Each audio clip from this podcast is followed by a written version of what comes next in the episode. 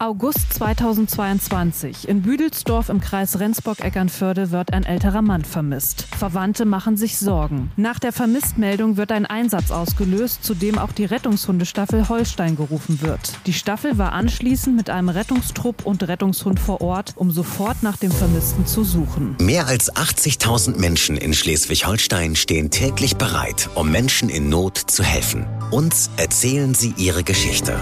Aus Einsätzen, von Notfällen und von Menschlichkeit. Wir nehmen euch mit in die Einsätze und hören, wie wichtig diese Arbeit Tag für Tag ist, damit wir alle in Sicherheit leben können. Blaulicht, der Helfer-Podcast mit Matze Schmark. Und ich habe heute die äh, Hundeführerin von der Rettungshundestaffel Holstein bei mir sitzen, und zwar Sonja Dirks. Hallo. Hallo, moin moin. Sonja, jetzt haben wir gerade gehört, das ist für euch wahrscheinlich ein, ein Standardeinsatz, eine Standardeinsatzmeldung, möchte ich fast mal sagen. Eine Person wird vermisst und genau dafür sind eure Hunde ausgebildet. Ne? Wie kommt man denn überhaupt dazu, bevor wir gleich über den Einsatz sprechen, zu sagen, ich will mit meinem Hund nicht nur Gassi gehen, äh, deine Queenie ist ja heute auch hier bei der Aufnahme dabei, ähm, sondern äh, ja, ich möchte damit Menschen retten. Also die Menschenrettung liegt mir eigentlich schon sehr lange am Herzen. Ich bin auch aktives Mitglied in der Feuerwehr und als dann der Hund auch ein Familienmitglied wurde, wurde sehr schnell klar, dass der Hund auch eine sinnvolle Aufgabe braucht und was liegt da näher, als auch da die Menschenrettung mit dazu zu nehmen. Ja, jetzt äh, liegt hier Queenie, die stellen wir gleich auch noch mal vor. Ich würde nämlich mal sagen, bevor wir ähm, groß weiterschnacken und gleich auch über diesen Einsatz sprechen wollen in Büdelsdorf, wo ihr wart, äh, einer von vielen, die ihr so macht, ähm, stellen wir euch beide in diesem Fall ausnahmsweise, das ist eine Besonderheit in diesem Podcast heute, stellen wir euch beide jetzt mal ganz kurz vor, dich und deine Hündin. Sonja Dirks ist 48 Jahre alt und lebt in Wacken. Neben ihrer Tätigkeit bei der Freiwilligen Feuerwehr ist sie seit 2021 auch bei der Rettungshundestaffel Holstein. Sie ist ausgebildete Hundeführerin und bei der Rettungshundestaffel auch Gruppenführerin und zweite Vorsitzende. Ihre Hündin Queenie, ein schwarzer Golden Doodle, ist vier Jahre alt und ein geprüfter Rettungshund. Dafür hat Sonja mit Queenie rund zwei Jahre trainiert und sich bei der Rettungshundestaffel Holstein ausbilden lassen. Das ist ja äh, einiges an Arbeit, was man da aber auch nochmal auf sich nehmen muss, höre ich jetzt gerade mal so raus. Ne? Also Queenie musste mit dir nochmal die Schulbank drücken, so? Also das Problem in der Ausbildung sind meistens weniger die Hunde als denn die Menschen. Und ja, wir haben beide die Schulbank gedrückt, aber für den Hund ist das ganze Spielspaß, Motivation, die freut sich da immer sehr drüber. Und ich musste ein bisschen Kopfarbeit leisten. Jetzt bin ich selber kein, ähm, äh, kein Hundebesitzer. Jetzt musst du mir mal ganz kurz sagen, äh, vier Jahre alt, was ist das so für ein Alter ungefähr? Ist sie in ihrer Jugend? Ist sie in der Pubertät? Nein, mit vier Jahren ist sie eine erwachsene Hündin. Und das ist auch Voraussetzung oder wann geht das los? Wann kann ein Hund zum Rettungshund werden? Der Hund kann bereits ähm, mit, also ja, in dem Moment, wo er in die Familie kommt. Also man kann direkt von Anfang an, Queenie war zehn Wochen alt, da haben wir tatsächlich schon die ersten klitzekleinen Mini-Übungen gemacht und ähm, das Ganze dann entsprechend gesteigert. Das heißt, du hattest von Anfang an die Idee, das war von Anfang an da, äh, dass du sagst, da habe ich Lust drauf, das möchte ich gerne machen ähm, und da irgendwie auch Menschen helfen. Jetzt muss man mal dazu sagen, ihr seid ja ehrenamtlich unterwegs ne, mit der Rettungshundestaffel. Das heißt, das machst du so neben der Feuerwehr, machst du das auch noch und äh, das macht ihr komplett umsonst. Ihr kriegt für die Einsätze auch kein Geld von irgendwem. Wie viel Zeit frisst das ungefähr so bei dir? Ja, also das frisst einen Hauptteil meiner Zeit. Ähm, das Training ist circa zweimal die Woche. Also gerne lieber auch noch mal dreimal die Woche, je nachdem, in welcher Ausbildungsphase man sich gerade befindet. Das ist aber nur das Training mit dem Hund. Zusätzlich die Ausbildung, die ich habe, kommt dann auch noch gerne mal das eine oder andere ganze Wochenende mit dazu. Ja, und dazu ja noch die Einsätze, ne? Kann man nicht anders sagen. Im Hintergrund hören wir hier auch gerade noch einen Hund, ne? Ja, genau. die wollen eigentlich auch gerne mit Podcast machen. Ähm, ja, aber ganz ehrlich, äh, dazu kommen ja auch noch die Einsätze, äh, die ja auch zu jeder Tag- und Nachtzeit passieren können. Äh, ihr werdet davon der Leitstelle alarmiert, wenn es eben soweit ist. Dafür seid ihr ja ausgebildet. Ähm, das heißt, du hast dich bei der Rettungshundestaffel zur, zur Hundeführerin ausbilden lassen und äh, deine Hündin zur Rettungshündin. Und das ist dann am Ende ja ein Dreamteam eigentlich. Ne? Ihr könnt dann eigentlich zu zweit richtig perfekte Arbeit leisten, anderen Menschen helfen. Ja, das ist auch so gedacht, dass das Team zusammenwächst. Das heißt nicht jeder Hund wird von jedem Hundeführer geführt, sondern es gibt ein festes Team, Hund und Hundeführer. Und die gesamte Ausbildung beruht da eigentlich schon auf gegenseitigem Vertrauen und ein Miteinander wachsen, sodass dieses Team dann einfach auch erfolgreich zusammenarbeiten kann. Jetzt äh, gehen wir mal in diesen Einsatz, den wir am Anfang gehört haben. Es war im August, also es war Sommer. Ich weiß nicht, ob es geregnet hat, aber es war auf jeden Fall, du schüttelst den Kopf, es hat äh, nicht geregnet, es war so trocken. Schön. Ähm und wann wurdet ihr da alarmiert? Wann ging das los? Und was wusstest du am Anfang? Wo warst du? Es war morgens halb vier. Ich war im Bett. Die Leitstelle rief an und hat uns alarmiert. Das bedeutet, man springt aus dem Bett, zieht sich an, während der Partner schon mal hektisch mit durchs Haus rennt und einem alles bis zur Haustür trägt, was man so braucht. Das Einsatzgepäck ist natürlich immer vorbereitet und startklar. Da kann man dann also nicht lange anfangen zu überlegen. Und dann geht's rein ins Auto und man fährt zum Treffpunkt. Dieser Treffpunkt ist meistens ein klein wenig außerhalb von dort, wo der eigentliche Einsatz stattfindet.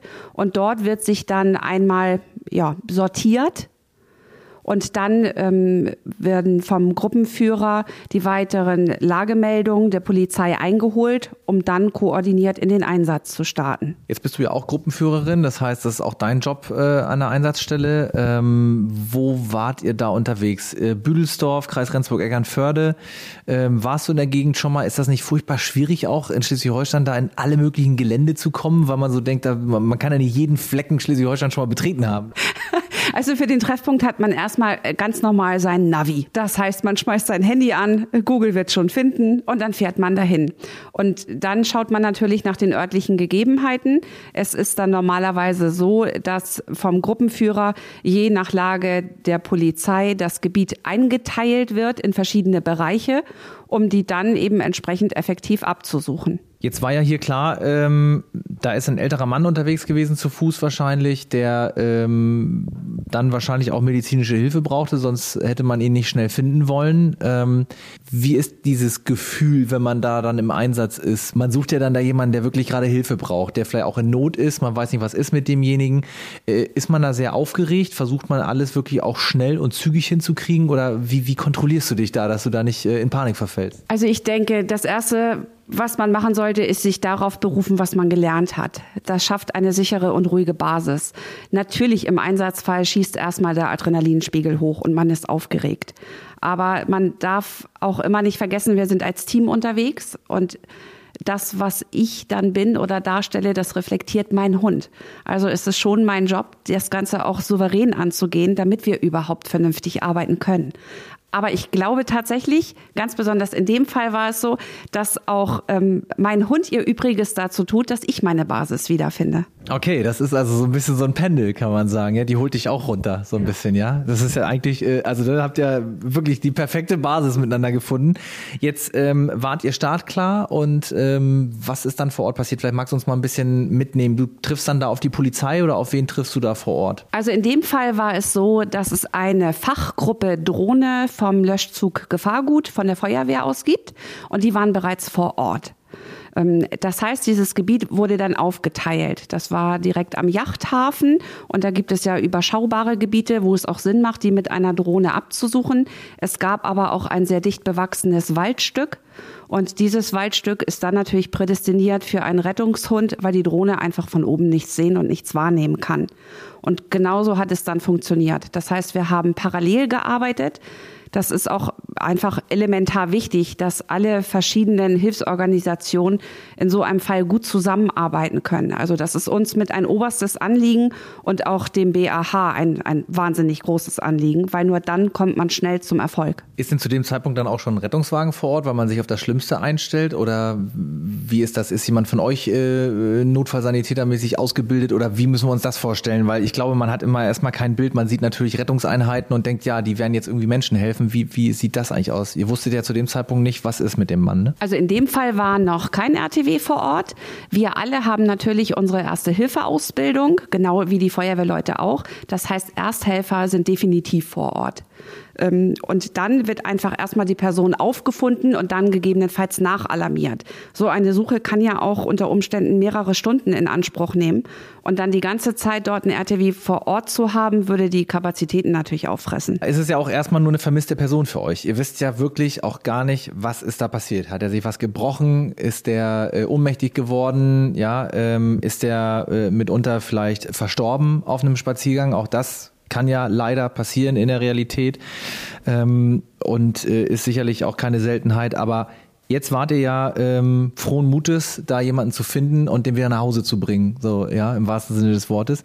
Wie spät war es denn dann, als ihr dann da wart, als das losging? Also ich, halb vier hat, der Wecker geklingelt, sozusagen das Telefon und Adrenalin, sagtest du schon, äh, ja, dann ging's los. Wie spät war es da und wie habt ihr losgelegt? Also ich habe keine Ahnung mehr, wie spät es war.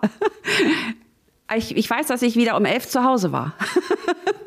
Aber die Zeit dazwischen ist wirklich ähm, in verschiedenste Bereiche verschwommen. Also da hat, glaube ich, keiner von uns wirklich auf die Uhr geschaut. Wir haben unsere Arbeit gemacht und ja, das war die Hauptsache. Ihr habt top ausgebildete Tiere damit vor Ort. Ähm und dann steht ihr da am Waldrand. Wie, wie muss ich mir das vorstellen? Du kannst ja nicht so schnell wie der Hund überall sein. Nein, das, das ist ja das Gute daran. Also ich, ähm, ich stehe eigentlich mehr und der Hund läuft. Nein, wir machen das natürlich zusammen. Aber es ist so, dass wir uns natürlich im öffentlichen Raum befinden. Das heißt, egal ob Jogger, Spaziergänger, Radfahrer, die müssen alle von meinem Hund ausgeschlossen werden. Die können uns natürlich ganz normal begegnen ein gewisser Gehorsam gehört dann natürlich dazu. Aber in dem Moment, wo sie ihre Kenndecke umhat und auch als Rettungshund ganz klar deklariert ist, hat sie einen Job. Und in diesem Job wird gearbeitet. Das heißt, sie sucht sich menschliche Witterung und wird dementsprechend dann Personen finden. Das ist anders als beim Mantrailen. Sie nimmt also die Hochwitterung und sucht keinen Individualgeruch, sondern alles Menschliche. Jetzt hast du gerade schon so ein Fachwort benutzt, Mantrail. Das heißt, das ist manchmal was, man hat noch einen Teil, man hat Kleidungsstücke oder sonst was von einer Person. Der Hund, es gibt Hunde, die sind so ausgebildet, die können das dann eher schnüffeln aus einer Tüte oder so, wo das drin ist und finden dann unter anderen Menschen vielleicht sogar noch genau diese eine Person. Ne? Das ist ja auch, also da packt man sich ja wirklich an den Kopf, dass Tiere das überhaupt können. Ja, unsere, wenn unsere Nasen mal so ausgebildet wären. Aber bei euch ist es so, also der, deine Hündin sucht allgemein dann nach einem Menschen. Ja, ähm, ist die dann nicht verwirrt, wenn dann da andere Menschen sind? Ja, jein. Also diese anderen Menschen, die sind dann für sie nicht hilfsbedürftig die werden dann ausgeschlossen. Ein, ein Jogger macht nicht den Eindruck, dass er nun unbedingt Hilfe braucht. Und in dem Moment, wo ich ihr dann sage, nö, der nicht, dann ist es auch okay und dann wird entsprechend weitergesucht ein, also meistens ist es bei den Einsätzen so, dass auch in diesem Einsatz war es so, dass die Man-Trailer als erstes mit vor Ort sind. Und die Man-Trailer, sagt man immer so klassisch, sind für den grauen Bereich. Das heißt für alles, was Asphalt ist. Und wenn die aber dann an ein Waldgebiet oder an ein großes Feld oder so kommen, dann werden die Flächenhunde zusätzlich eingesetzt. Also auch da ist es wieder so, dass ein Zusammenspiel des Ganzen eigentlich am schnellsten zum Erfolg führt. Wir selber bilden auch Man-Trailer aus, haben da aktuell aber keinen geprüften Hund im Einsatz. Okay, und jetzt, ähm, ja, hast du äh, quasi Queenie mal ihre Arbeit machen lassen, bist damit hinterher. Ähm, wie groß ist das ungefähr? Das müssen wir uns vorstellen. Was habt ihr da abgesucht und äh, wann seid ihr vielleicht fündig geworden? Also ich kann ja einmal dazu sagen, ähm, wenn wir in eine Prüfung gehen für den Flächenbereich, dann sind das so circa 25.000 Quadratmeter. Und in diesem Bereich werden dann Personen platziert, die der Hund innerhalb von 20 Minuten finden muss. 25.000 Quadratmeter. Das, jetzt kann man sich mal ganz kurz vorstellen, wie groß die eigene Wohnung ist. Ja, da hat man vielleicht so im Haus so 200 Quadratmeter, aber in der Wohnung vielleicht so 80, 90. Ja, so eine große Wohnung ist 100 das ist ja ein irre großes Gebiet, ne? Und das ist ja kein keine flache Wiese, ja, das ist ja hügelig oder hat hat, äh, hat äh, Buschwerk oder Bäume absolut krass, da finden die sich zurecht, ja. Ja, da finden die sich zurecht. Und im Einsatzfall sind die Gebiete meistens sehr viel größer. Da wird natürlich geschaut, welche örtlichen Begebenheiten man hat. Hat man Berge, Schluchten, wie ist der Bewuchs? Das sind ja ganz ausschlaggebende Faktoren. Und natürlich auch, welches Rettungshundeteam ist vor Ort? Wie lauffreudig ist der Hund? Also das sind ja alles die Faktoren, wonach die Teams eingeteilt werden um dann auch zu entscheiden, wer geht in welches Gebiet, um da am schnellsten und besten suchen zu können. Und dann ist das aber für den Hund überhaupt gar kein Problem. Man muss sich das so vorstellen, dass man sich innerhalb dieses Gebiets bewegt und der Hund schlägt Flanken, ich sag mal so von über einen großen Daumen ungefähr 50 Meter schleifen und sucht sich die Witterung. Und in dem Moment, wo der Hund die Witterung hat, kreuzt er diese gerne immer wieder und kann dann so ja den Bereich ausschließen, wo die Person nicht ist, um dann einfach die Person genau zu finden. Klingt jetzt alles komplizierter als es ist, weil du, weil du das natürlich äh, ja versuchst uns bildlich zu erklären, damit man mal so ungefähr eine äh, ne, ne, ne Laufrichtung hat. Aber krass eigentlich, wenn man sich überlegt, dass äh, ja ein Hund in dem Moment Witterung aufnehmen kann und schon weiß, da ist was, ich werde das Ziel gleich haben. Das ist ja das, was du vorhin sagst, für den Hund ist das Spiel und äh, natürlich Arbeit, aber Spiel, weil er will dieses Ziel erreichen. Ne? Ähm, und zwar komme, was da wolle, das muss erreicht werden, sonst ist er nicht zufrieden. Und das machen wir Menschen uns im Prinzip ja zum Nutzen, weil er uns so enorm helfen kann, wie es kein Mensch könnte. Also äh, wenn wir da stehen würden, Witterung aufnehmen, das würde lange dauern. Jetzt seid ihr ähm, irgendwann weitergekommen bei diesem Einsatz. Das ist ja alles über Nacht dann wahrscheinlich entstanden. Da haben sich wahrscheinlich Angehörige Sorgen gemacht. Da ist jemand nicht nach Hause gekommen. Höchstwahrscheinlich möchte mir gar nicht ausmalen, wie das ist, wenn man sich denkt, mein Opa oder sonst was kommt nicht nach Hause. Da ist ja wahrscheinlich Aufregung in der Familie. Das heißt, jetzt seid ihr irgendwann aber an ein Ziel gekommen. Hast du recht schnell gemerkt, deine Hündin hat eine Witterung? Nein, tatsächlich nicht. Es ist so, dass dann über Funk ähm, gemeldet wurde, dass die Person gefunden wurde und zwar tatsächlich durch die Drohne. Das heißt nicht durch meinen Hund. Ähm, aber wir haben ganz bewusst diesen Einsatz ausgewählt, einfach um auch nochmal klar zu machen, wie wichtig es ist, da entsprechend zusammenzuarbeiten. Und dass wir eben da auch gemeinsam mit der Feuerwehr ähm, das abgearbeitet haben. Weil genauso gut hätte die Person im Wald liegen können, dann hätten wir entsprechend gefunden. Okay, finde ich, sehr, finde ich sehr, sehr schön. Das heißt, wann war das dann? Wann habt ihr da äh, Entwarnung gekriegt und äh, ja, nach wie vielen Stunden warst du da, warst du da durch? Also wir würden schätzen, das war ungefähr morgens um sieben. Wir haben ja, eine Dreiviertelstunde gesucht, ja, mit kleinen Pausen dazwischen, wo man einfach gucken muss, was braucht wie der Hund, wie ist die Temperatur. Die Eider war natürlich da, das war ganz gut. Konnte sie sich zwischendurch mal abkühlen und dann weitermachen. Aber das war so der Zeitrahmen. Wenn ihr Menschen findet, oder in dem Fall jetzt habt ihr das als, als Einsatzteam vor Ort, zusammen mit der Feuerwehr, mit der Polizei, da sind ja ganze Gewerke äh, immer zusammen am Ineinandergreifen eigentlich. Und ich glaube, man ist heilfroh, wenn man weiß, ihr kommt auch dazu, weil die Tiere einfach etwas können, was wir Menschen mit Technik, mit Drohnen, mit sonst was nicht aufwiegen können. Äh, du sagst ja gerade selber, wenn er im Wald gelegen hätte, ähm, dann hätte ihn wahrscheinlich nur deine Hündin finden können, ja, äh, bevor irgendwas Schlimmeres passiert wäre. Wie ging es dem Mann denn? Vielleicht sollen wir das auch mal ganz schnell klären. Dem Mann ging es soweit ganz gut. Er war erschöpft, aber ähm, auch dadurch wurde einfach klar, dass die Drohne ihn gefunden hat, weil er der Drohne sofort zugewunken hat. Und damit war dann im Drohnenteam klar, okay, wir haben ihn. Und dann konnte entsprechend sofort erste Hilfe geleistet werden und dem Mann ja aus dem Gebüsch befreit werden und damit konnte er dann auch wieder sehr schnell nach Hause. Das heißt, ich höre raus, er ist gestürzt wahrscheinlich und ist dann nicht mehr rausgekommen ähm, und war froh, dass ihr alle da wart. Ist das dann für die Hunde? Wie, wie macht ihr das dann? Äh, da war ja dann quasi für deine Hündin kein Erfolg. Sie hat ihn ja nicht gefunden. Wie, wie löst du das? Die ist ja wahrscheinlich noch ganz umtriebig zu dem Zeitpunkt. Mein Hund geht niemals ohne einen Fund aus dem Einsatz. Aber dadurch, dass sie nicht weiß, wen sie genau sucht, habe ich natürlich ganz, ganz viele tolle Staffelmitglieder an meiner Seite. Und dann kann ich einfach immer schnell mal sagen, Mensch, komm, lauf mal bitte 100 Meter, hock dich hinter den nächsten Baum. Und dann hat sie ihren Fund. Und dann ist sie glücklich und geht immer mit einem positiven Gefühl zurück ins Auto. Niemals anders. Das wäre auch nicht förderlich, würdest du sagen. Also das, das lernt man ja auch so wahrscheinlich in der Ausbildung. Das heißt, der Hund braucht immer das Erfolgserlebnis, um das auch zu speichern, um zu wissen, fürs nächste Mal mache ich das genauso? Ja, also diese Art der Motivation ist einfach das Leichteste. Ähm, für Hunde sind wir ja grundsätzlich schon mal komplett nasenblind. Also ich glaube, die halten uns Menschen wirklich für ein Stückchen weit etwas behindert, was den Bereich betrifft. Und damit konnten sie natürlich noch mal zeigen, Mensch, ne, in meiner Arbeit, ich bin zum Erfolg gekommen und steige mit einem Lächeln ins Auto und dann hat man natürlich die besten Voraussetzungen einfach auch für das nächste Mal, für die nächste Suche. Ja, ich äh, nehme eine Sache ganz doll mit, ähm, dass du das mit Herzblut machst und da ganz freudig auch drüber erzählen kannst. Jetzt haben wir natürlich auch einen sehr, sehr schönen Einsatz ähm, weil ihr da Erfolg hattet, weil ihr auch mit einem guten Gewissen nach Hause gehen konntet. Es ging ja diesem Mann gut, der konnte zurück zu seiner Familie. Ich glaube, da sind auch tausend Steine vom Herzen gefallen, ähm, dass der gesund zurückkam.